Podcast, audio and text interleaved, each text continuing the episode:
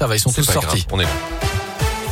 Et à la une, l'attaque ratée d'un fourgon blindé débarque devant la justice. Huit accusés sont jugés à partir de ce lundi devant les assises de Lyon pour ce guet-apens tendu à des convoyeurs de fonds à Saint-Chamond, les Grillet. Oui, on est le 25 septembre 2017. Peu avant 7 heures, le commando de huit braqueurs surarmés réussit à coincer le convoi de la société Proségur.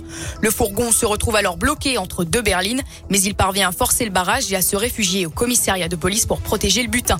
C'est alors que les malfaiteurs ouvrent le feu dans les rues de Saint-Chamond. Des tirs de Kalachnikov en rafale, un impact de balle va même se loger sur la façade d'une école. Finalement, aucun blessé d'état déploré. Les braqueurs, eux, finissent par incendier un premier véhicule sur place, puis deux autres dans des communes aux alentours en prenant la fuite. Ils disparaissent ensuite dans la nature, mais après six mois d'enquête, ils sont interpellés à leur domicile de Saint-Chamond, Saint-Étienne et Oulin près de Lyon. Opération menée par crainte d'une nouvelle attaque selon le progrès. Un véritable arsenal de guerre est alors retrouvé au moment des perquisitions. Merci Léa. Notez que le verdict est attendu vendredi devant les assises de Lyon. Dans l'actu également un peu d'optimisme. Une sortie de la pandémie de Covid-19 pourrait se profiler en Europe. C'est en tout cas ce qu'estime l'Organisation mondiale de la santé grâce à la vaccination et aux contaminations naturelles dues au variant Omicron. L'OMS table sur une période de calme de quelques mois après la fin de la cinquième vague, avant peut-être un retour du Covid en fin d'année, mais pas nécessairement le retour de la pandémie. Dans ce contexte également, c'est aujourd'hui qu'entre en vigueur le pass vaccinal. Pas de changement pour ceux qui ont un schéma vaccinal complet avec leur dose de rappel. Ce sera beaucoup plus compliqué en revanche pour les non vaccinés privés d'accès désormais aux salles de spectacle, au stade, au resto, au bar, au train ou encore aux avions par exemple.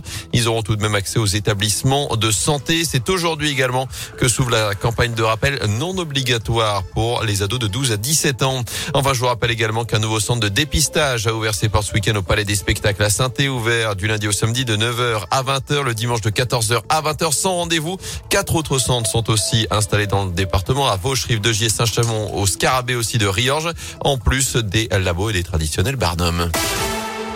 Elle n'avait jamais réussi pareille performance. Alizé Cornet vient de décrocher son ticket pour les cartes finales d'un grand chelem. La française 61e mondiale a sorti en 3-7 l'ex numéro 1 mondial, la roumaine Simona Alep ce matin à Melbourne. Demain matin, c'est Gaël Monfils qui jouera pour une place en demi-finale face à l'italien Berrettini.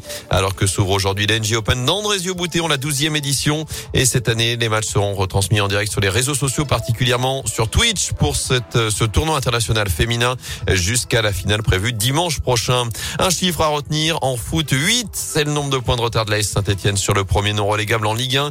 En cause évidemment la nouvelle défaite dans le derby vendredi soir, septième revers d'affilée pour les Verts, alors que les concurrents directs avancent, notamment Clermont, vainqueur de Rennes, Bordeaux, tombeur de Strasbourg hier après-midi.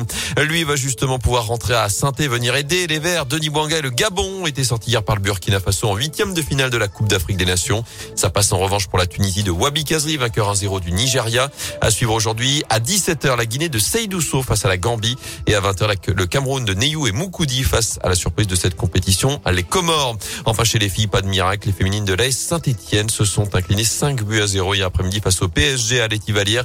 Elles restent 11e sur 12, une seule petite victoire au compteur en première division.